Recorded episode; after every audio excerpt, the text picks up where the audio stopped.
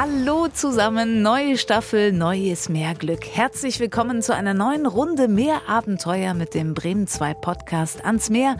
Geschichten zwischen Wasser und Land in der ARD Audiothek. Wir haben die Pause genutzt und sind in Stückis glitzernde Paradies gereist. Mit meiner Redakteurin und Freundin Serafia Johansson nehme ich euch mit in die Karibik, beziehungsweise ins Karibische Meer, in das nicht bei allen bekannte Land Belize, auf die Koralleninsel Kikorka.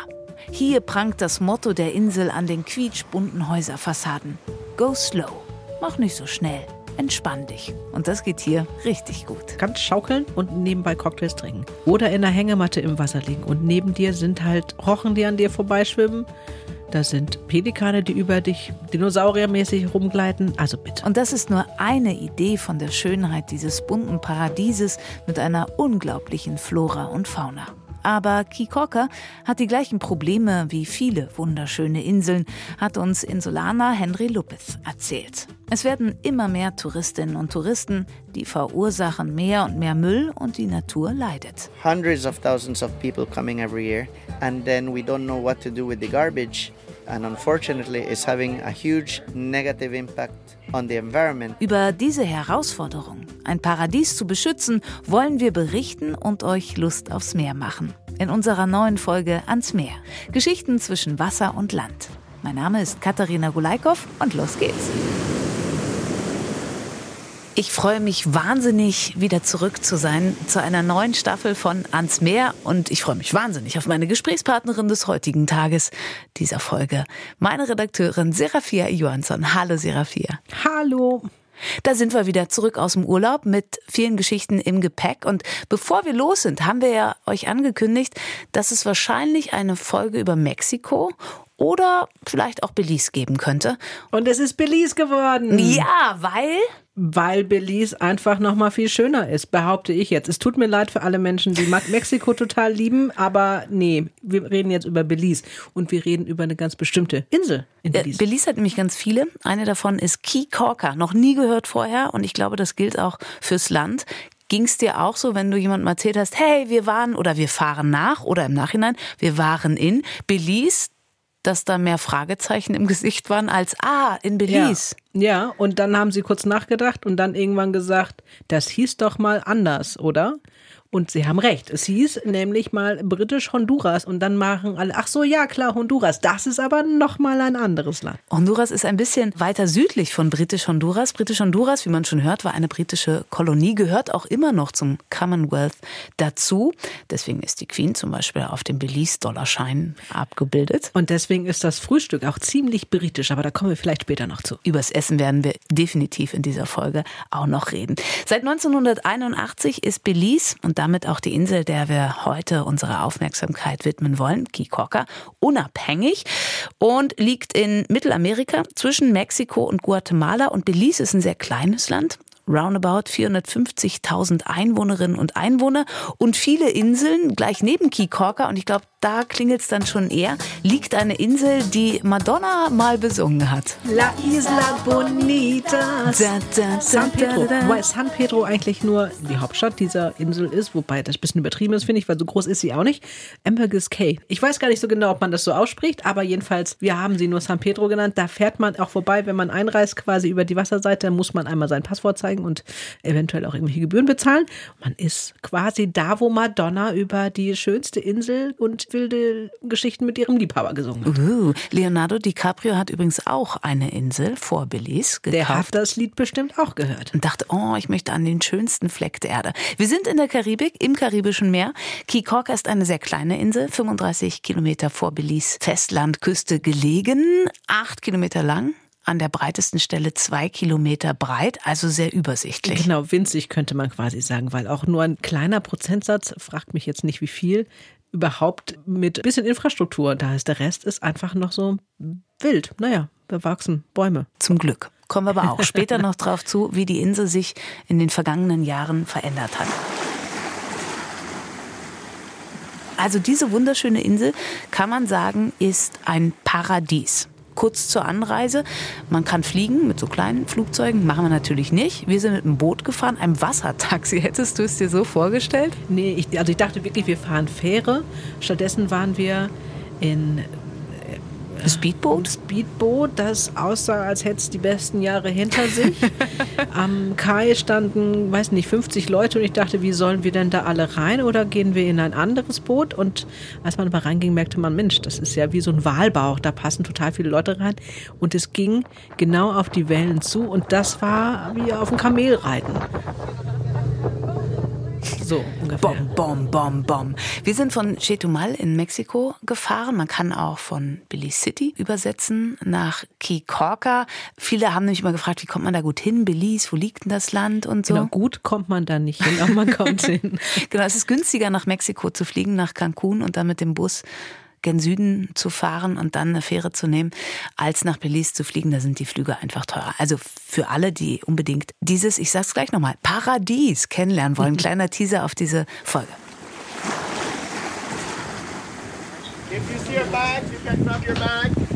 Also, Key Cocker, das erste, was mir begegnet ist, gefühlt, ja. war Pelikane am Anleger. Oh. Ja, die, die gibt es ohne Ende. Also es gibt so viele Pelikane an der Küste von Key Korka wie bei uns Möwen. Und die, ja, also na gut, sie sind nicht so frech und klauen einem das Fischbrötchen aus der Hand. Aber ich glaube, sie sind kurz davor. Ja, ja, und die, die ja, hängen da einfach ab. Und da gibt es so ein paar äh, Reste von irgendwelchen kleinen Brücken, die ins Wasser reichen und auf den Holzlatten sitzen dann Pelikane und lassen sich auch nicht groß stören. Man kann natürlich mal näher rangehen, haben wir natürlich versucht, wie alle mit Touris dann so, komm, wir machen ein Foto von den Pelikanen und haben uns angeschlichen und dann fliegen sie natürlich irgendwann weg. Und sie sind riesig, sie sehen aus wie Dinosaurier. Ah, von wenn die Flügel ausgebreitet ja. sind, das meinst du ja, Flugsaurier meinst du? Ja. Ja, das erste, was mich sofort fasziniert hat, Pelikane. Dann dieses karibisch, so wie man es sich vorstellt, glitzernde Wasser, ruhiges Meer, türkise Töne in allen Facetten und glasklares Wasser. Was war dein erster Eindruck? es war wahnsinnig warm. Also wir sind ja aus dem deutschen regnerischen Bremer Januar dahin gekommen und ich hatte nach fünf Minuten schon das Gefühl, meine Haut schlägt Blasen, weil wir kamen ja auch zur Mittagszeit da irgendwie an und ich Weißbrot. Ja, und ich glaube, der erste Eindruck, den ich danach hatte, war natürlich krass. Hier gibt es wirklich Palmen und sie hängen über den Strand und das sind Palmen mit Kokosnüssen und das sah schon aus wie in diesen Katalogen. Und das nächste, was du dann siehst, sind, und das völlig crazy eigentlich, Golfcars. Denn auf der Insel fahren so gut wie gar keine Autos, sondern nur so Golfautos, also Golfcars, durch die Gegend und die brausen die ganze Zeit. Also es ist jetzt nicht so, wenn man sich vorstellt, autofreie Insel, dass es so ruhig ist, sondern es ist einfach kleine Autos, die darüber fahren, halt Golfcars. Das ist die Möglichkeit da von A nach B sich zu bewegen, wenn man nicht laufen möchte oder ein Fahrrad nehmen will. Also wir kommen da an, subtropisches Klima, du hast es schon gesagt, es ist heiß, also es war so immer so um die 30 manchmal auch ein bisschen wärmer Grad. Ja. Der Vorteil ist, und das äh, ist auch die Lage, es weht da beständig oder fast das ganze Jahr über so ein kräftiger Ostwind. Der hat es für mich ziemlich einfach gemacht dass die Suppe einem nicht die ganze Zeit äh, den Bauch runterläuft. Das hast du auch total gemerkt, sobald du quasi an der, am Strand warst, wo der Wind wehte, war es erträglich. Und sobald du eine Straße ins Innere gegangen bist, war plötzlich so eine dicke Wärmewolke um dich herum und man dachte, oh Gott, ich muss sofort wieder zurück nachdem du mit der Hitze sich so ein bisschen angefreundet hast. Also seitdem ich wieder hier bin. und nicht mehr ganz so erschlagen bist. Ähm, wie war dann dein Eindruck? Also außer klar, es ist heiß, das war irgendwie naheliegend, wenn man in die Karibik fährt. Wuselig. Es ist wahnsinnig wuselig, fand ich. Und eigentlich, es gibt eigentlich nur so drei Straßen, die man in Längsrichtung laufen kann. Und du läufst da durch und überall sind Menschen. Es ist, es ist alles quasi Innenstadt, wenn man so will. Also überall sind Menschen, überall sind Geschäfte, überall sprechen dich Leute an. Und was mir als erstes aufgefallen ist, die sprechen mich nicht auf so eine unangenehme Art und Weise an. Also man kennt das ja von anderen Ländern, dass äh, Menschen natürlich zu den Touristen hinlaufen und denen was verkaufen wollen.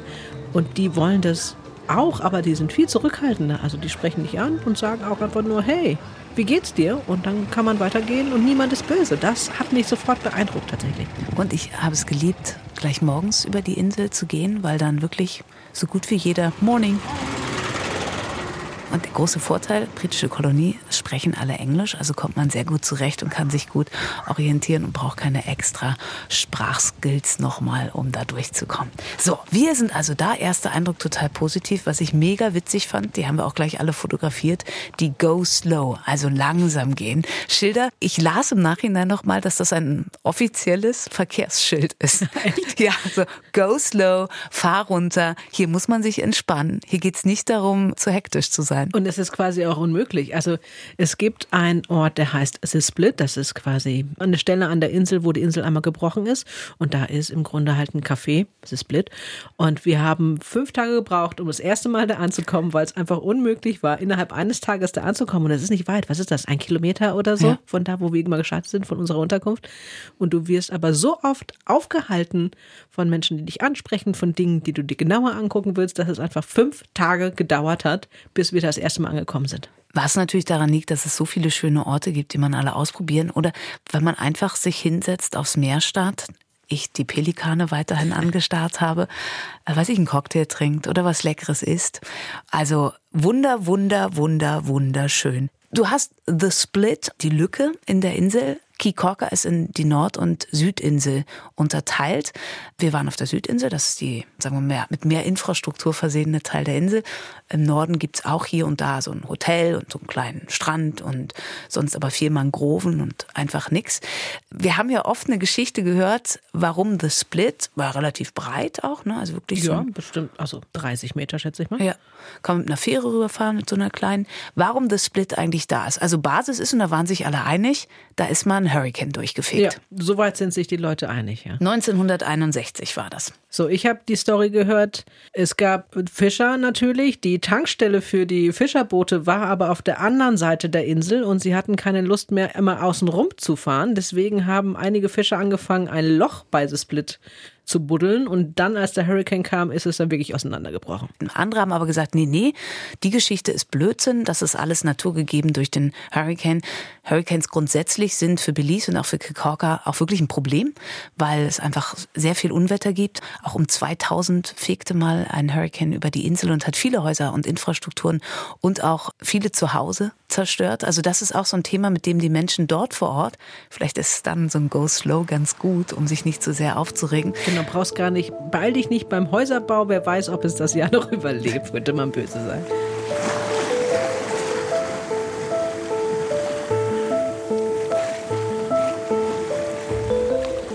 Zeit wird es, und da kommen wir zur ersten Kategorie unseres Podcasts, unseren Koffer zu packen. Und da frage ich ja immer unseren Gast, beziehungsweise gebe äh, was vor, was man mitnehmen kann. Also wir haben schon gehört, die Temperaturen, subtropisches Klima, immer so um die 30 Grad. Ich würde mal sagen, wirklich viel dicke Socken hattest du nicht dabei. Nee, ich glaube, ich habe kein einziges Mal irgendeine Socke angezogen. Aber wenn du mich jetzt fragst, was nimmst du mit oder was sollte ich mitnehmen? Zeit und eine entspannte Grundhaltung. Und viel Sonnencreme wir Weißbrote, wie Serafia schon gesagt haben, können das gut gebrauchen. ist übrigens total gut. Es gibt so Zeug, es ist wirklich Zink drin, es ist so silbern bläulich. Das, damit sieht man doof aus, aber damit kann man wirklich den ganzen Tag rumlaufen, ohne einen Sonnenbrand zu kriegen. Was ich unbedingt mitnehmen würde, und das hat sich auch als richtige Entscheidung herausgestellt, ein Schnorchel. Denn was wir noch nicht verraten haben, vor Key Corker gibt es ein sehr großes Riff, ein Korallenriff. Und es ist sogar das zweitgrößte der Welt. Und es ist wirklich, also ich weiß noch, als wir da in die Richtung gefahren sind und man guckte über dieses Boot dann raus aufs Wasser und dann war da hinten immer die ganze Zeit so eine Welle. Du hast gesehen, dass das Wasser bricht mitten auf dem Ozean. Und ich dachte die ganze Zeit, das ist eine optische Täuschung. Aber es ging nicht weg und es zog sich immer weiter. Und dann fand ich es immer absurder. Und erst später haben wir dann geschnallt, das ist wirklich dieses Riff. Das läuft wirklich über die ganze Strecke 290 Kilometer. Das kann man sich gar nicht vorstellen. Und da bricht beständig so eine Welle. Da ist so ein Riff drunter. Es sieht einfach irre aus. Also ich habe das noch nie gesehen, dass du quasi am Strand stehst und dann erstmal ein paar Kilometer geradeaus guckst und da die Welle bricht und natürlich dann keine Welle mehr am Strand bricht. Du alte Surferin standst da sehr oft voller Melancholie und schautest drauf. Eigentlich wollte ich in dem Moment, wo ich den Fuß auf die Insel setzte, schon die Insel wieder verlassen, um da mal zu gucken, was da eigentlich ist. Haben wir später auch gemacht. Also das, ich bin ja heute Frau Wikipedia hier. Belize Great Barrier Reef, du hast es schon erwähnt, das zweitgrößte der Welt ist UNESCO Weltnaturerbe seit 1996 Und es ist so, wie man sich ein Korallenriff vorstellt. Wir wissen ja alle, und da haben wir auch schon mal eine Folge dazu gemacht, nochmal Hinweis auf die Korallenfolge, dass Korallen in Gefahr sind durch viele menschliche Einflüsse. Aber man kann sagen, hier sind wirklich noch sehr, sehr viele Tiere zu sehen. Und ich fand auch das Riff, wir haben zwei Schnorcheltouren gemacht, die dann natürlich auf der Insel zuhauf angeboten werden. Tauchen, Schnorcheln, aber auch Surfen. Also Wassersport an sich hat da, nimmt da viel Raum ein. Und ich finde, es ist, also ich habe sowas noch nicht gesehen. Das war so, so wunderschön, die Tiere im Wasser beobachten zu können aus einer respektvollen Entfernung heraus. Was ich wirklich schön fand, also ich wage ganz oft im Urlaub nicht irgendwelche Wahl-Watching-Touren oder Schnorcheltouren oder Tauchsachen zu machen, weil ich weiß, wie Menschen und ich natürlich dann auch bei Unwissenheit mit, mit solchen Ressourcen umgehen. Ne? Wer kann von sich behaupten, als Anfänger in einem Korallenriff zu schnorcheln mit langen äh, Schwimmflossen und nicht aus Versehen mal wo dran zu kommen? Aber genau das ist das Problem. Und was ich, was, wo ich wirklich positiv überrascht dann war, es gibt nämlich an diesem Riff eine extra Station, wo du da, wo alle Touristen dann hingebracht werden. Und im Zweifel machen sie nur an der Stelle halt dieses Riff kaputt. Aber trotzdem gibt es wahnsinnig viel zu sehen. Also wir haben so eine ewig lange Schnorcheltour gemacht. Wir haben da angefangen, haben natürlich die ganzen bunten Fische gesehen, haben auch diesen wahnsinnigen Fisch, den ich so faszinierend fand. Der Lionfisch im Englischen, auf Deutsch heißt der Feuerfisch. Und der hat halt so Stacheln um seinen Kopf herum. Also englischsprachige Menschen haben ihn als Löwen interpretiert, deutschsprachige Menschen haben es als Feuer um ihn herum interpretiert. Und dann schnorchelst du da rum und natürlich sind da viele Touristen. Natürlich denkst du dir dann, ach Mann, so eine Privatführung wäre auch gut, aber im Nachhinein eigentlich ist es total super, dass du an der Stelle gebündelt nochmal da extra dem Ranger deine Gebühr bezahlst, dass du da schnorcheln gehen kannst und du siehst wirklich alles, was die Natur da hergibt an der Stelle. Und hatten wunderbare Guides. Also wir haben einmal eine Nachtschnorcheltour gemacht.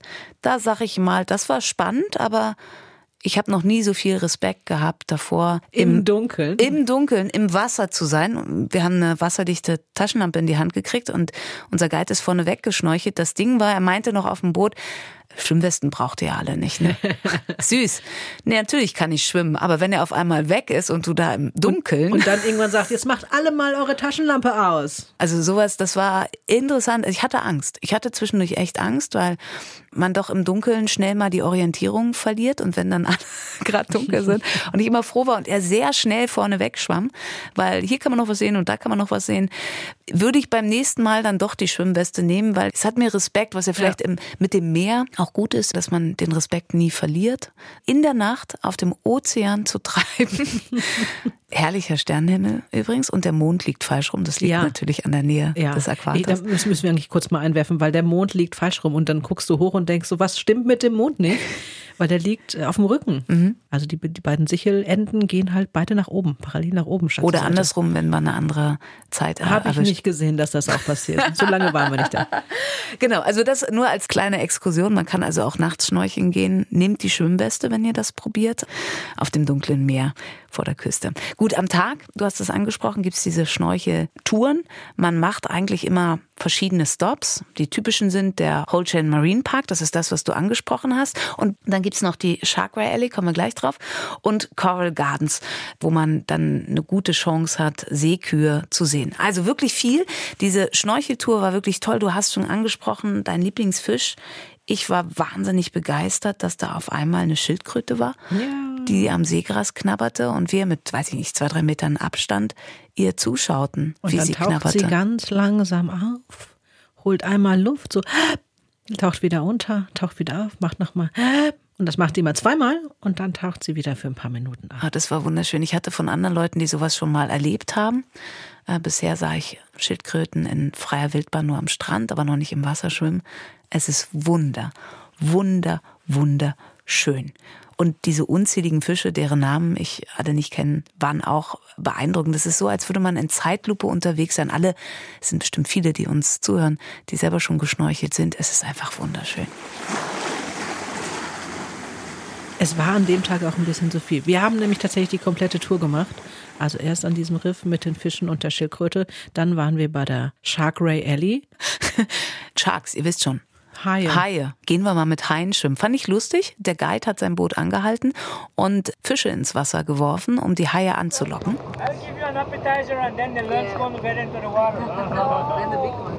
Yeah.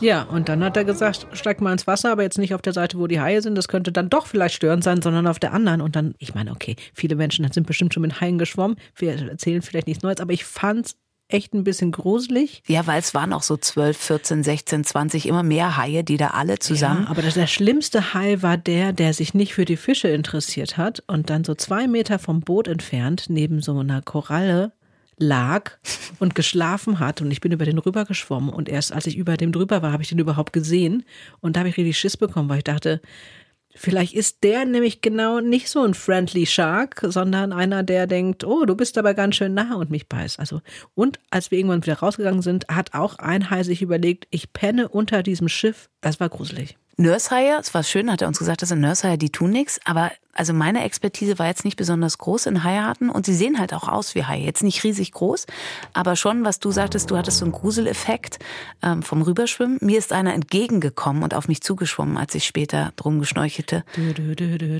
Und ich hatte mich ein bisschen, ich weiß, man soll nicht an die Korallen rankommen, aber die Strömung hat mich auf einmal doch an so, ein, so eine Ecke rangeditscht. Es tut mir leid, Koralle, ich wollte es wirklich nicht. Und ich hatte ein leicht aufgeschrabtes Knie und ein wenig Blut war an meinem Knie und jetzt kommt dieser Hai mir entgegen. Und puh, hätte ich gewusst, dass es sich um einen Ammenhai handelt und Ammenhaie wirklich Menschen nur angreifen, wenn sie wirklich böse provoziert werden oder sie seit Ewigkeiten nicht zu futtern gekriegt haben und eigentlich uns nichts tun, aber trotzdem dieser Respekt, wo ich dachte, oh mein Gott, das wird heftig. Ein Oktopus hast du auch gesehen. Ich habe ihn nicht erkannt, weil ich ohne, ohne Brille mit Eine der halbe Schwimmbrille Stunde habe unterwegs ich war. versucht, ihn ihr zu zeigen und sie hat es nicht gesehen. Ich hab's weil nicht erkannt. Ja, ach, das war eine krasse Begegnung. Also ich meine, man weiß ja von Oktopussen, dass die besonders clever sind und in der Lage sind, irgendwie sozial zu interagieren. Aber dieser Oktopus hat dann irgendwann geschnallt, oh, die haben mich entdeckt, weil der war extrem gut getan.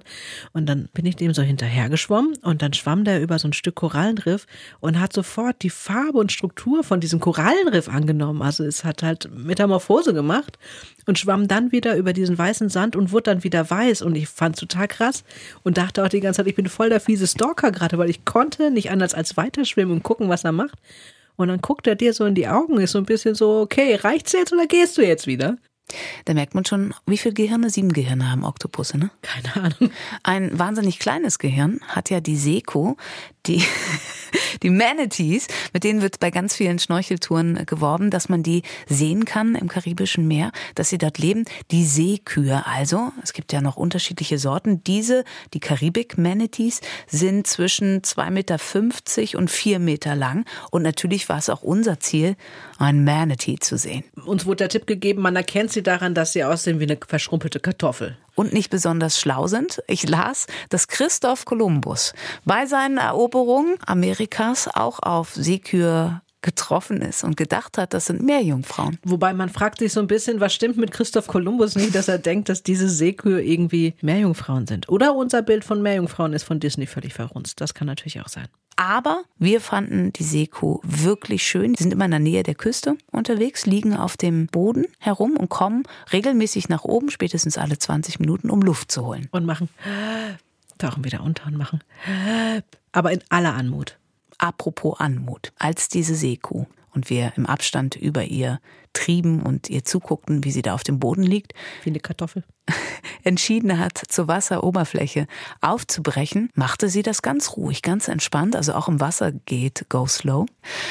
Und dann tauchte sie auf und guckte uns beide an. Also auch so, weiß ich nicht, anderthalb, zwei Meter Entfernung. Ja, und war aber auch so ein bisschen so, bleibt ihr da jetzt stehen oder kann ich da vorbei? Ich fand das Ja, toll. und Hat es nichts mit dir gemacht? Doch, total. Ich war auch die ganze Zeit, die hat mich angeguckt. Also da hat dieses anmutige, obwohl es gar nicht so aussieht, Wesen mich äh, ja gesehen. Also meine Existenz wahrgenommen. Das ist schon spannend. Aber auch, es war ja egal, weil danach ist sie wieder abgetaucht und hat wieder wie eine Kartoffel da rumgelegen. Also, Koffer richtig gepackt, Schnorchel mit eingepackt und sowieso Wassersport. Wir wissen ja schon aus anderen Folgen, dass eine Affinität für Surfen bei dir vorliegt. Also war natürlich auch eins der Ziele vor Keycorker zu surfen, was auch geht. Du warst auf dem Wasser, du willst das nicht ausführlich zum Fokus jetzt hier machen, aber kurz drei Worte. Wie gut ist es, vor Keycorker zu surfen? Ist schon irre, wir sind ja rausgefahren. Wir waren eigentlich irgendwo im Niemandsland, fünf Kilometer von der Insel entfernt. Und dann hast du da so eine Sandbank und da kannst du stehen und um dich herum ist alles türkis und du siehst auch kein Land mehr. Also du bist eigentlich verloren und gleichzeitig ist es aber auch super bequem, weil du kannst da überall stehen. Also man muss keine Angst haben, irgendwie zu ertrinken. Und da surfst du dann halt so rum und bist halt komplett alleine. Es sind nicht mal Fische da. Ich hatte ehrlich gesagt, ich gehofft, dass irgendwie zwischendurch mal so ein Delfin an mir vorbeispringt. Nee, da war kein einziger Fisch, weil was soll ein Fisch da? Da ist, ist ja wirklich nur Sand, nicht mal irgendeine, irgendeine Seegrasbank oder so. Und dann surft man da rum. Also ist schon anders als hier in der Nordsee bei 5 Grad reinzuspringen, sag ich mal. Während du gesurft hast, hatte ich Zeit, mich ausführlich äh, mit Henry Lopez zu unterhalten, der Surflehrer, ein Insulaner, Anfang 50, der einen Großteil seines Lebens auf der Insel zugebracht hat. Und es war wahnsinnig spannend, sich mit ihm zu unterhalten. Also zum einen sagt er, dass es immer noch super auf dieser Insel zu leben. Es ist einfach wunderschön, es ist das Paradies. Amazing. There is a lot of nature still. The weather is fantastic. Yeah, it's a perfect place. Aber es hat sich halt auch verändert. Also das Inselleben hat sich durch den Tourismus in den letzten Jahrzehnten wirklich verändert. Früher war die Natur, was für uns jetzt außergewöhnlich scheint, noch außergewöhnlicher, noch unberührter. Und es gab weniger Komfort auf der Insel. The amount of nature versus the amount of modern conveniences was leaning more towards nature, but as it became more commercial, then that balance is gone. Inzwischen findet er, bekommen Touristinnen und Touristen nur einen klitzekleinen Eindruck, wie diese Insel ist. Also man sieht das Offensichtliche, was wir auch schon gesagt haben. Da ist tolles Wasser, da gibt's gute Sportmöglichkeiten, Schnorcheln, Tauchen, Surfen, Cocktails trinken und Spaß haben. Also offensichtlich ist es eine tolle Insel, aber gleichzeitig verändert sie sich halt total und sie verändert auch die Menschen, die auf die Insel kommen. Und er sagt auch, wer hier lebt, der hat eine tiefe Verbindung zum Meer und zur Natur. Having the sea be part of your life, being in contact with not only land but also the sea, understanding all the forces around you, that is greater than what most people experience with the ocean. Und deshalb ist ihm halt auch so wichtig, die Probleme anzusprechen und zu sagen, okay, hier wird's immer mehr und eigentlich sind schon zu viele Menschen, die jetzt nach Kikoka kommen. Hattest du auch schon das Gefühl, da ist schon zu viel Tourismus auf der Insel? Ich glaube, wenn ich da wohnen würde, könnte ich das schnell finden. Als Tourist fühlst du dich natürlich wohl, wenn viele andere Touristen um dich herum sind. Es gibt ja so ein vermeintliches Sicherheitsgefühl, wobei ich kein einziges Mal wirklich Angst auf dieser Insel hatte.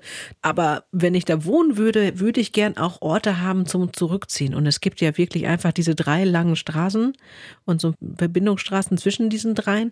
Und das ist alles, wo du dich eigentlich bewegen kannst. Wenn du dich außerhalb dessen bewegst, bist du entweder im Wald oder im Wasser. Und dann halt nicht auszuweichen können, könnte, würde ich sagen, könnte mich nerven irgendwann, ja. Ja, das hat Henry auch geschildert, wie es sich verändert hat. Also der Tourismus ging ja in den 60er, 70er Jahren los, wie an so vielen äh, verwunschenen Orten abseits dieser Welt. Waren es Hippies? Dann wurden es Jahr für Jahr mehr Menschen, die auf die Insel kamen. Und er hat es geschildert, dass als er so zehn Jahre alt war, also vor roundabout 40 Jahren, lebten auch viel weniger Menschen auf dieser Insel. There were only a few people living here.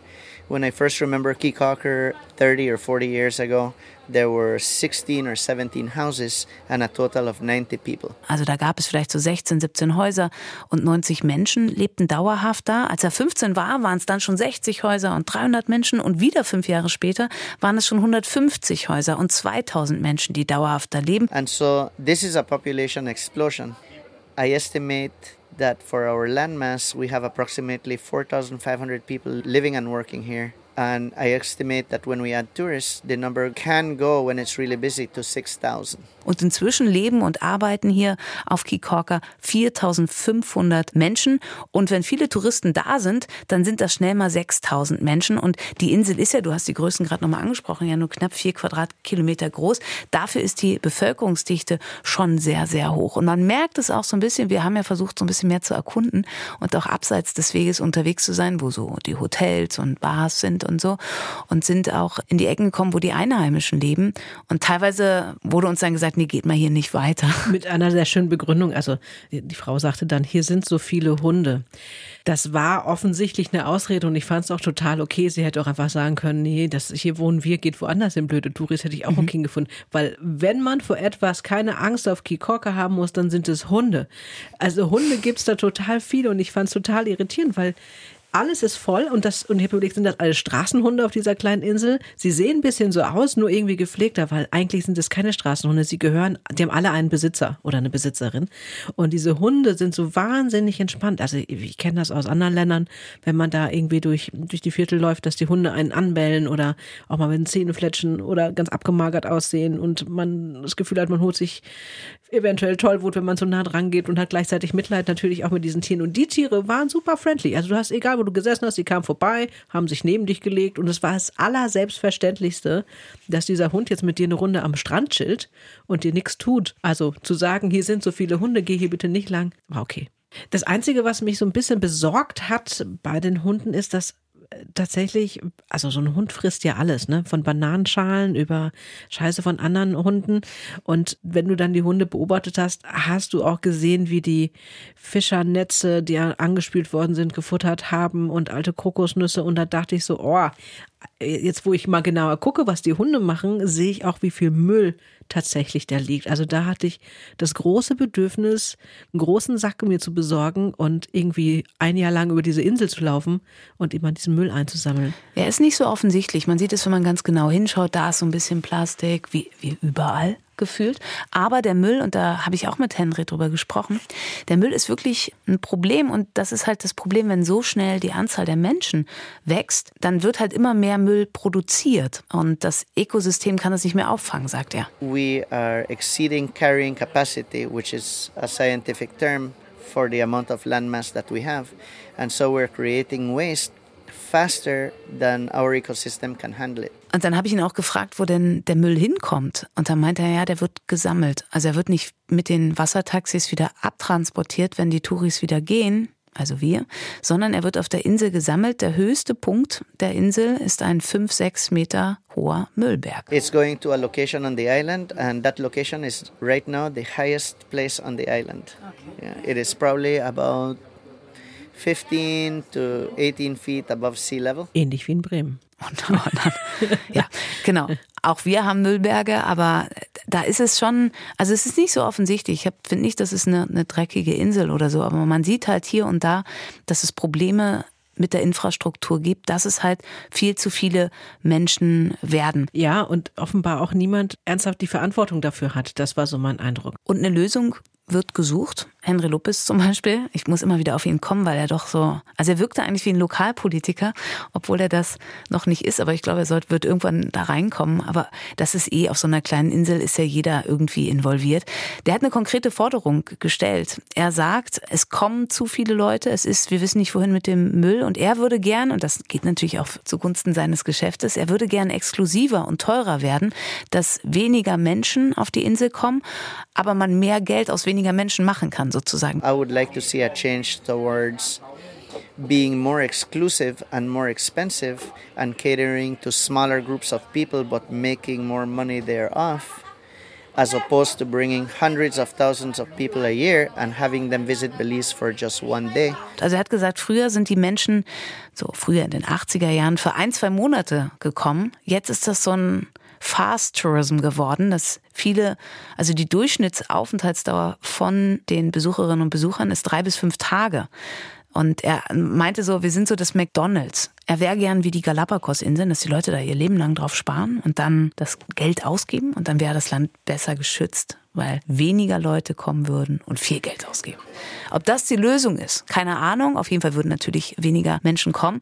Zu den ganzen Touristinnen und Touristen wie uns kommen aber auch Menschen, die auf die Insel ziehen, also die dauerhaft ihren Wohnort nach Kikorka legen. Zum einen, weil es, wir haben schon erwähnt, wunderschön ist. Also ich hatte wirklich das Gefühl, ich bin im Paradies und könnte mir auch vorstellen, in so einem Paradies zu leben. Also kommen immer mehr Amerikanerinnen und Amerikaner aus Kanada, kommen Leute, aber auch teilweise aus Europa, die dort Grund kaufen. Auch das ist ein Problem der Insel, dass, wie auf vielen Inseln, auch hier zum Beispiel den ostfriesischen Inseln, die Leute, die dort wohnen und leben, sich kein Haus, kein Grundstück mehr leisten können. Kikocker is beautiful. So everybody wants to live here. And so people who are 18 and 19 and 21 and 24, those kids today, they have less of a chance of making enough money to purchase property because the prices are going up at an exponential rate. Das fand ich eh irre, wie teuer es da ist. Ne? Also du siehst, dass die Leute nicht viel Geld haben und dass selbst der Mittelstand kein Mittelstand ist, wie er hier wäre und die Leute, die viel Geld verdienen, auch ganz woanders anzusiedeln irgendwie sind. Und wenn du in den Supermarkt gehst und was kaufst, es sind dieselben Preise wie bei uns in Europa. Und ich fand es irre an einer Stelle, da haben wir eine Avocado gekauft und die hat irgendwie, ich glaube, umgerechnet drei, vier Euro gekostet und die wachsen da. Und im Nebengeschäft hat sie dann doch nur 50 Cent gekostet. Und der Unterschied war, das eine war eine importierte Avocado und das andere war eine lokale Avocado weil nämlich auf alles, was Belize importiert, kommen 70 Prozent Steuern. Das musst du dir mal überlegen, wie viel das ist. Und alles, was du dann noch auf die Insel bringst, da hast du nochmal die Transportkosten. Und dann ist völlig klar, dass alles auf dieser Insel, da machst du kein Schnäppchen, so, wenn du da bist. Und dann ist auch klar, dass die Unterkünfte teurer sind als jetzt irgendwo anders. Und, und, und trotzdem ist niemand reich da. Also diese, diese wirtschaftliche Zwickmühle, die ist eigentlich total präsent. Man hat das auch gesehen, also die Armut, in was für einfachen Häusern teilweise die Menschen leben. Wir haben immer mal wieder das Gespräch gesucht mit Leuten, die dort arbeiten, denn dadurch, dass das Angebot immer größer wird, dass immer mehr Bars, Cafés, Hotels eröffnen und auch weiter gebaut werden, reicht es nicht mehr aus, dass die Insulanerinnen und Insulaner dort arbeiten. Deswegen kommen aus ärmeren Ländern die Leute dahin. Wir haben zum Beispiel eine junge Frau getroffen, die von den Fidschi-Inseln ja. stammte ein Taxifahrer, also ein Golfcar-Taxifahrer, der aus El Salvador gekommen ist. Und so werden es insgesamt immer mehr Leute, aber eigentlich gibt es keinen Platz für die. Und das ist schon so ein Kreislauf. Gleichzeitig kommen große Investoren aus den USA oder Kanada und wollen das alles schicker machen. Und jetzt sind zum Beispiel die Straßen, also einfach nur Sandstraßen. Aber diese reichen Investoren, die da hinkommen oder auch die Menschen, die sich da Grundstücke kaufen, nein, ah, wir wollen es mehr so in unsam, wie wir das kennen, würden jetzt zum Beispiel gerne haben, dass die Straßen gepflastert werden und den Charme der Insel dadurch weiter reduzieren. Also man sieht schon, es ist gar nicht einfach, aber noch, und das kann man echt sagen, also wir, wir wälzen jetzt hier so die Probleme, aber ich glaube, das sind Probleme nicht nur von Inseln, sondern von vielen wunderschönen Orten dieser Welt, die einfach überrannt werden, weil wir halt mehr alle unterwegs sind ich finde, das macht eigentlich auch diese Schönheit von dieser Insel für mich aus. Nicht, weil ich es schön finde, runtergerockte Häuser zu sehen, sondern weil du so nah dran bist, gezwungenermaßen auf dieser Insel. Es ist so ein kleiner Mikrokosmos, wirklich so ein, eine Stadt in der Nussschale. Das heißt, du kommst nicht drum herum. Du läufst an einem sehr schicken Hotel vorbei und daneben ist ein kleines Haus direkt daneben. Also nicht versteckt für die Touris, sondern da ist einfach direkt ein Haus. Das ist runtergekommen und dann siehst du von der Straße, dass die Leute keine Betten haben, sondern in Hängematten schlafen, weil sie sich kein Bett dann irgendwie leisten können. Das ist einerseits total krass und andererseits dachte ich so, ja, aber das ist auch genau diese Realität, diese Insel. Und diese Insel versteckt diese Realität nicht für mich. Und sie schämt sich auch nicht für diese Realität. Und auch die Menschen, die, die, die triffst du dann auf der Straße. Und die verhalten sich auch nicht anders dir gegenüber. Die sind genauso freundlich wie jeder andere da. Und alle sind zusammen. Also es ist so eine integrierte Gemeinschaft. Es ist wirklich so eine Gemeinschaft dieser Insel da.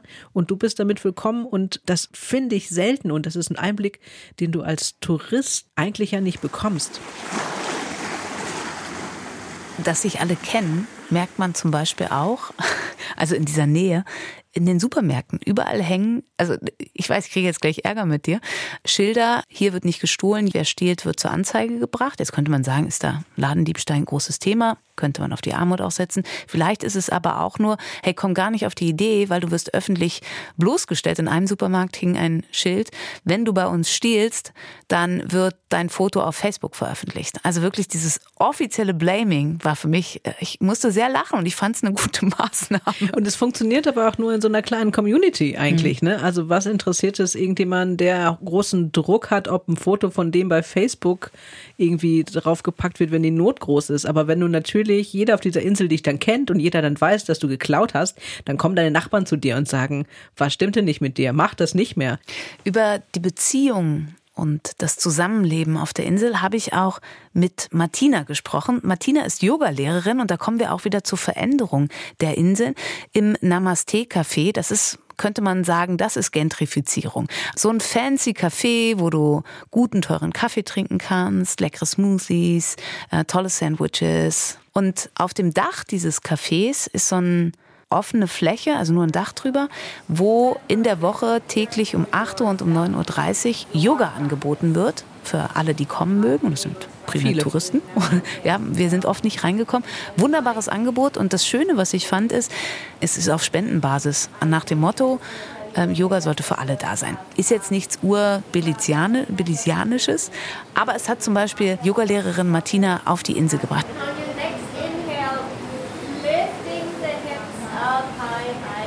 Die war früher immer als Besucherin da, also hat da mehrfach Urlaub gemacht. Ist eine Deutsche, die aber seit 30 Jahren schon in den USA gelebt hat. Deswegen haben wir uns auch auf Englisch unterhalten, weil es ja dann wahnsinnig aufregend auf Deutsch ein Interview zu geben. Vor allem, wenn jemand von der ARD kommt. genau. Und ich habe sie gefragt, wie das ist denn auf dieser Insel zu leben, also das, das Miteinander. Und sie sagt, das ist zum einen ein großer Unterschied, wenn man hier im Urlaub ist oder ob man da lebt. Das ist natürlich nicht alles perfekt. Wir haben die Sachen angesprochen und vieles könnte besser sein, sagt sie. Es ist eben aber eine kleine Insel und da kommen wir wieder auf den Punkt. Jeder kennt jeden. Und man muss, und da fügt sich alles zusammen, was wir schon angesprochen haben, man muss entspannt sein. Die nehmen das Go Slow hier sehr ernst, hat sie gesagt. They definitely go slow. They take it super serious. So if you come here and you're in a hurry, you're not going to be happy. So you kind of get used to the way of life it is here. It ha- it is slowed down for sure, but every day is beautiful still. And you can just walk over to the sea and look out, and your problems become a little smaller. Aber jeder Tag ist wunderschön. Du kannst einfach immer schnell ans Wasser gehen, aufs Meer schauen und deine Probleme werden kleiner.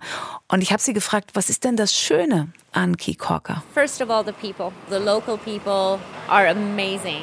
Most people have very little, but their hearts are huge and they're happy and they're so giving. And so it kind of goes with the beauty of the island itself. You know, the people and the beauty of the island mesh together and, and you just want to be a part of it. Was hat sie gesagt? Die Menschen. Da sind wir wieder beim Miteinander. Sie sagt, die Einwohnerinnen und Einwohner, die sind unglaublich toll. Viele haben sehr wenig, sind arm, aber ihre Herzen sind groß und sie sind glücklich und zufrieden und sie geben so viel die Schönheit der Insel und diese wunderbaren Menschen zusammen. Das ist das Wunderbare. Wunderbare Menschen, da fällt mir ein, also ich habe ja vorhin gesagt, das ist so eine kleine Community, wo jeder jeden kennt und wo das, das soziale System funktioniert, weil es diese gewisse Art von sozialer Kontrolle gibt. Und ich finde, das hat, hatte ich auch bei meinem persönlichen Sicherheitsgefühl als Frau. Also meine Mutter folgt mir auf meinen Reisen. Also digital immer nur. Ich schicke ihr Bilder und natürlich ganz muttermäßig hat sie gefragt, ist es denn da nicht gefährlich? Und nein, es ist dann nicht gefährlich, weil ich nämlich auch, also an keiner Stelle bin ich mal blöd angebaggert worden. An keiner Stelle hatte ich das Gefühl, mich will jetzt gleich jemand übers Ohr hauen. An keiner Stelle habe ich irgendwie nachts gedacht, gleich springt jemand aus der Ecke irgendwie raus, weil ich immer das Gefühl hatte, die kennen sich hier alle. Wenn einer jetzt doof zu mir ist, wird morgen die ganze Insel wissen, dass diese Person doof zu mir war. Und das ist das Blöde, weil vorhin haben wir ja auch ja, ein paar Artikel und Blogs gelesen und ganz oft liest man, oh, Belize, gefährliches Land, oh, Kikoka, darfst du auch nicht alleine unterwegs sein. Ne? Und das sagt auch Martina, absoluter Blödsinn, so wie du. Sie wurde hier sehr gut aufgenommen in diesem Land und sie ist eine alleinstehende Frau und es gab noch nicht einen Moment, wo sie sich unsicher auf der Insel geführt hat. Das ist sehr, sehr sicher da. Everybody has embraced me and looks out for me. I'm a single lady living on Keycocker. Everybody knows where I live. Everybody's looking out for me. Uh, I never feel unsafe. Never have I ever felt unsafe. It's a very safe island. Okay, aber eins zur Insel müssen wir noch ansprechen. Drogen. Drogen war nämlich das nächste, was ich gelesen habe. Und da auf der, bei der Polizeistation, die auch mitten in der Insel ist, prangt ein großes Schild. Nee, Drogen sind hier komplett verboten. Man darf keine Drogen konsumieren, also außer die typischen Drogen, Alkohol und Zigaretten. Das sei komplett verboten. Was ist die Realität? Ja, also gerade wenn du am Wochenende am Abend da die Hauptstrandpromenade lang gehst, sprechen dich natürlich irgendwelche Leute an und bieten dir sofort was an oder verwickeln dich in ein kleines Netzgespräch und wollen am Ende darauf hinaus, dass sie dir aber auch gerne noch mehr Spaß bereiten können, indem sie dir Drogen verkaufen. Das Schöne ist aber auch da kann man sagen, danke, nein und geht halt weiter. Also es ist, es ist halt super entspannt. Also ich hatte so einen lustigen Moment. Es gibt natürlich überall so Schilder. Da steht nicht nur Go Slow drauf, sondern auch Drogen sind illegal. Und dann steht da aber in so, so einer Umgangssprache, finde ich. Dann steht da Respect Belize's Law. Because Belize's jails are rough. You will find out. Belize's jail rough, you find out. Also die Gefängnisse sind hart, also wirst du rausfinden, also mach das nicht. Genau, und ich finde, das ist, aber- es ist so lapidar irgendwie. Also viel Liebe für diese Insel und wo wir bei Liebe sind, Liebe geht bekanntermaßen durch den Magen. Ich habe sehr viel Liebe in meinem Magen auf Kikoka gehabt. Jeden Tag, wenn wir essen waren, habe ich gesagt, oh mein Gott, es ist so lecker. Alles schmeckt hier gut. Und damit sind wir in unserer zweiten Kategorie gelandet beim Essen.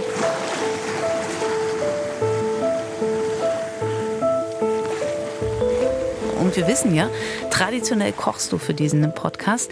Und ich bin sehr gespannt, was du diesmal mitbringst, weil Die Möglichkeiten so breit waren. es gibt so viel Fisch Ja. und Hummer. Genau, ich hätte die, erst habe ich gedacht, das Essen, was am geilsten war, war natürlich der frisch gefangene Hummer direkt vom Strand, einmal kurz abgemurkst, direkt auf dem Grill.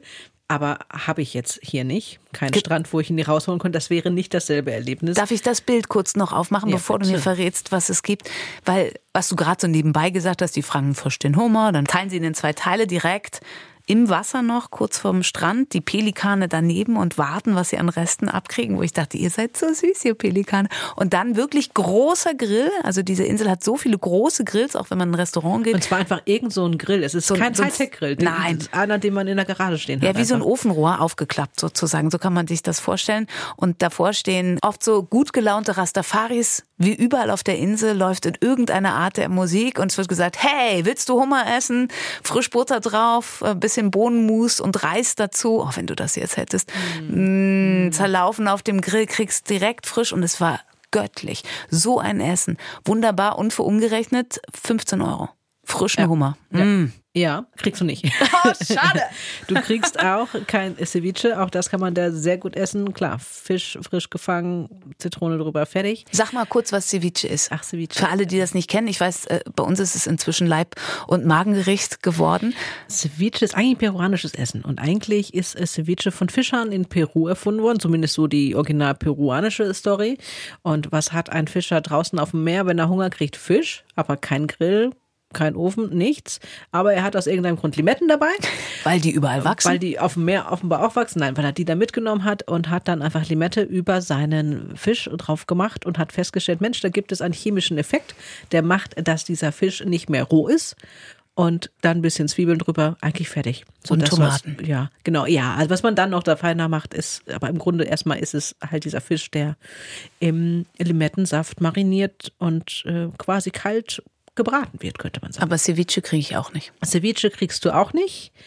Auch wenn wir hier an der Küste sind, aber also es kommt ja wirklich, das, der Fisch ist gefühlt fünf Minuten alt. So, ne? Außerdem habe ich etwas gesucht, was wirklich typisch für Belize ist, was jetzt nicht die Nachbarländer eventuell auch haben, zumindest was ich meines Wissens nicht ist. Deswegen habe ich dir Frühstück mitgebracht. Oh. Und zwar das typische belizianische Frühstück, nämlich Fried Jacks. Yeah! Das war lecker. Wir haben einmal Fried Jacks. Wir hätten es häufiger machen Ich sollen. habe ich hab auch zum Frühstück häufiger Fried Jacks gegessen. Ach echt, ich habe es nur, nur einmal gegessen und es war wirklich, wirklich lecker. Du darfst erzählen, was ist es? Eigentlich ist es super simpel. Also man hat einen Teig aus Wasser und Mehl, eine Alternative mit Kokosnussmilch und Mehl und oder mit Milch und Mehl und der wird in Dreiecke geschnitten und dann frittiert. Also im Grunde wie so ein Donut nur ohne Zucker und ohne Finessen, aber das macht nichts. Und dazu isst du dann morgens, und da kommen wir zu den englischen Wurzeln quasi, dazu isst du dann Bohnen, du isst gebratene Tomaten und dann wird es ein bisschen südamerikanischer. Auch Reis gibt es dann eventuell dazu und es ist natürlich scharf, also da ordentlich Chili auch noch drauf. Und Ei. Und Ei, genau, Ei. Rührei oder Spiegelei, je nachdem, wie du dein Ei halt gerne isst. Und da gab es einen so Laden, wo man das wie so einen Döner gekriegt hat, also im, im, im Brot drin. Und dann nach Füllung der Wahl. Und es war köstlich, aber man kann natürlich nicht jeden Morgen frittiertes Brot essen zum Frühstück. Aber jetzt könnte ich. Ja, bitte. So nehmen Sie sich und geben Sie mir was ab. Pack du mal aus. Ich muss an dieser Stelle sagen, ich habe, während wir im Urlaub waren, eine Nachricht bekommen eines Hörers. Liebe Grüße an dieser Stelle. Der mich gebeten hat, und ich kann das durchaus nachvollziehen, ich möchte doch bitte nicht reden, während ich esse, weil er das wirklich unappetitlich findet und dann sofort abschalten muss. Versprochen, ich mache das nicht mehr, ich probiere jetzt einmal. dann sage ich, wie oft? Hm, und dann hören wir uns sofort wieder. So, rück rüber. Warte, ich mache hier einmal so wupp. Super gut. So, einmal abbeißen. Du hast es mit Ei gefüllt jetzt, ne? Ja, und Bodenmus. Sehr lecker. Und damit ich noch mal abbeißen kann, lasse ich Martina einfach noch mal zu Wort kommen. Ich habe sie nämlich auch gefragt, äh, was würde sie denn empfehlen als Einheimische jetzt, was man unbedingt essen sollte? Und wir sagen mal so, es geht in die ähnliche Richtung. The taste of cocker, I have not ever had a bad meal on this island. So you can go right to this corner right here, Steve's Grill, for example. You know, it's the food is fresh, it's organic, it comes right out of the sea. The street vendors down on Front Street, uh, they they show you. They get the lobster out of the sea and they prepare it right there for you. It doesn't get fresher than that. So definitely the seafood a must-have. Also, sie hatte noch nicht einmal Fleisch auf der Insel. Gibt es aber. Das Essen ist immer frisch, bio. Es kommt direkt aus dem Meer. In der Hauptstraße kann man sehen, wie es zubereitet wird. Seafood, Meeresgetier, Fisch muss man unbedingt essen. Frischer kann man es nicht kriegen. Das ist schon wirklich lecker, diesen frischen, frischen Fisch zu essen.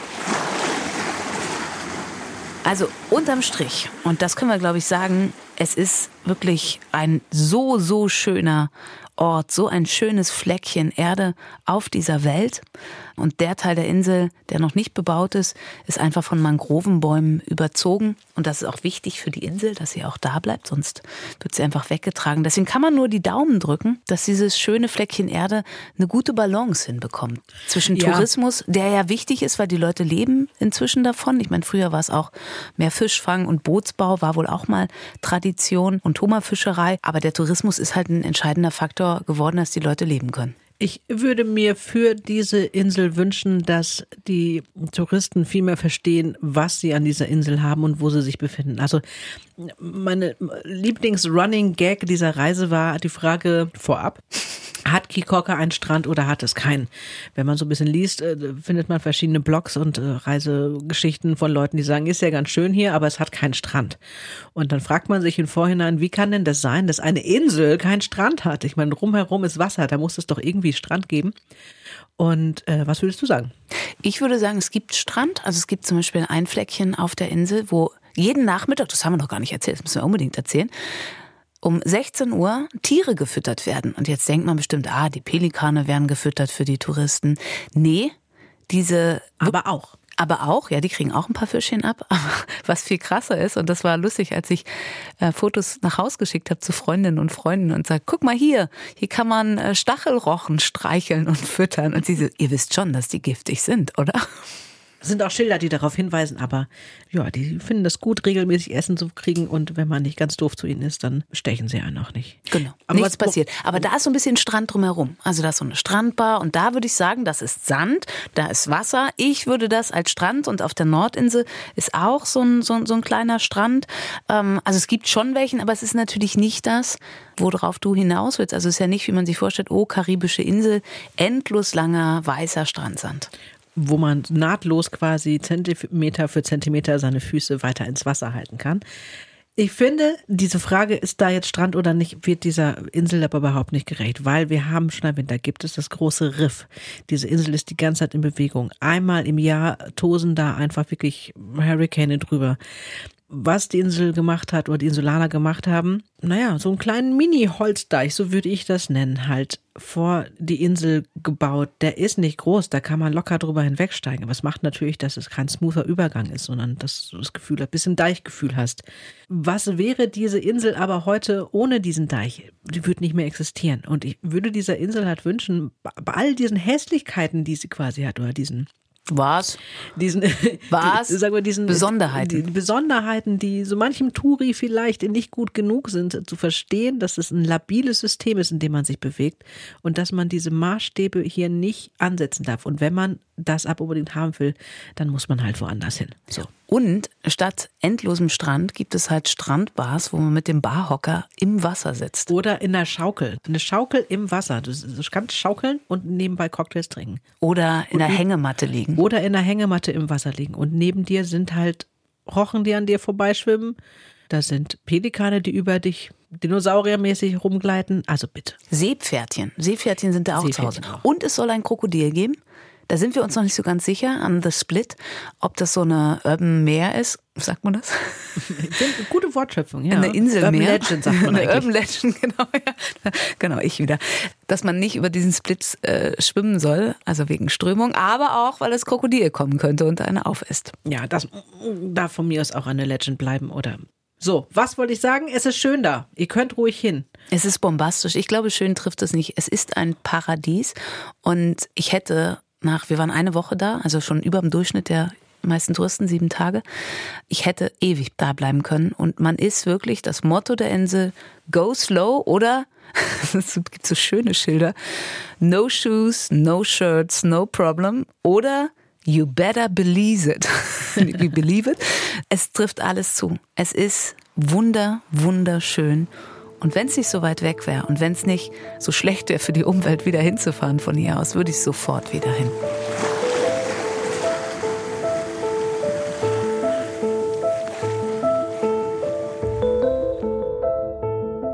Dann die Frage zum Schluss, unsere dritte Kategorie. Was nimmst du mit? Ich, diese Frage kommt völlig überraschend für mich. Ich habe die noch nie in unserem Podcast gehört. Ich bin völlig unvorbereitet. Okay, äh, gerade keine Ahnung. Was nimmst du denn mit?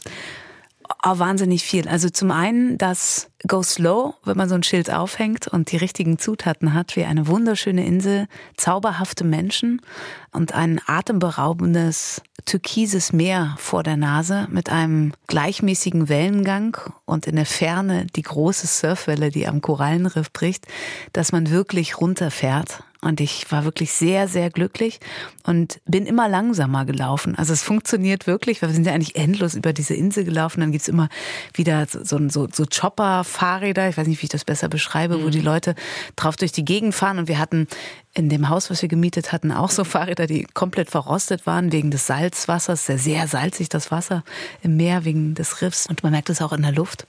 Es ließ sich gar nicht gut fahren, aber es war völlig egal. Ich war so glücklich. Ich, ich glaube, ich nehme mit ein breites Grinsen im Gesicht, weil ich es so wunder, wunderschön fand und es mich einfach, ich finde die, die Vielfalt auf der Insel ist toll. Es ist eine total diverse Bevölkerung. Also zum einen ist Belize ein Einwanderungsland, zum anderen ist aufgrund der Geschichte Belize auch schon von der Bevölkerung sehr gemischt. Du hast Kreolen, also Briten, die sich mit afrikanischen Menschen irgendwann zusammengetan hat, die Mestizen, Spanisch plus indigene Bevölkerung und du hast die Garifuna, die Black Caribbeans sozusagen, also eine Mischung aus ehemaligen afrikanischen Sklaven und indigenen Kariben. Und das macht einfach so eine spannende, bunt gemischte Bevölkerung. Auch das fand ich total schön, was ich so eine Offenheit mitnehme. Und das breite Lächeln im Gesicht. Also ich weiß nicht, ob ich es wirklich mitnehme, aber ich würde es gerne mitnehmen. Und zwar so eine innere Einstellung dazu, dass man nicht viel braucht, um glücklich zu sein. Ich meine, okay, wir sitzen hier jetzt selten bei 30 Grad und türkisem Meer. Vielleicht fällt es einem da einfacher, kann schon sein. Dafür haben wir andere Vorteile und andere Schönheiten. Und ich glaube, ich wäre gerne ein bisschen mehr kiekorkerig und wäre zufrieden mit dem, was ich habe. Herzlichen Dank. Ich danke auch. War schön bei dir. Der Ans Meer Podcast von Bremen 2 heute zu Besuch im Paradies auf Kikorka in Belize. Alle zwei Wochen gibt es nun wieder eine neue Folge in der ARD Audiothek und überall da, wo es sonst noch gute Podcasts zu hören gibt. Feedback könnt ihr mir gerne schicken, wie immer an bremen2.radiobremen.de. Und noch ein Hörtipp aus der ARD Audiothek für euch. Ein äußerst spannender True Crime Podcast der ganz besonderen Art. Ich bin ja nicht der Pressesprecher der AWO, noch nicht mal von meiner Frau. Da haben Sie bei mir natürlich ein Lieblingsthema erwischt. Ich bin der Oberbürgermeister von Frankfurt. Der Frankfurter Oberbürgermeister Feldmann ist abgewählt. Das Ehepaar Richter hat der AWO 10 Millionen Euro Schaden zugefügt. Ich glaube an den Rechtsstaat. Kein Mensch ist heilig, vollkommen klar. AWO-Affäre, wie ein Sozialverband zum Kriminalfall wurde. Ab jetzt in der ARD Audiothek.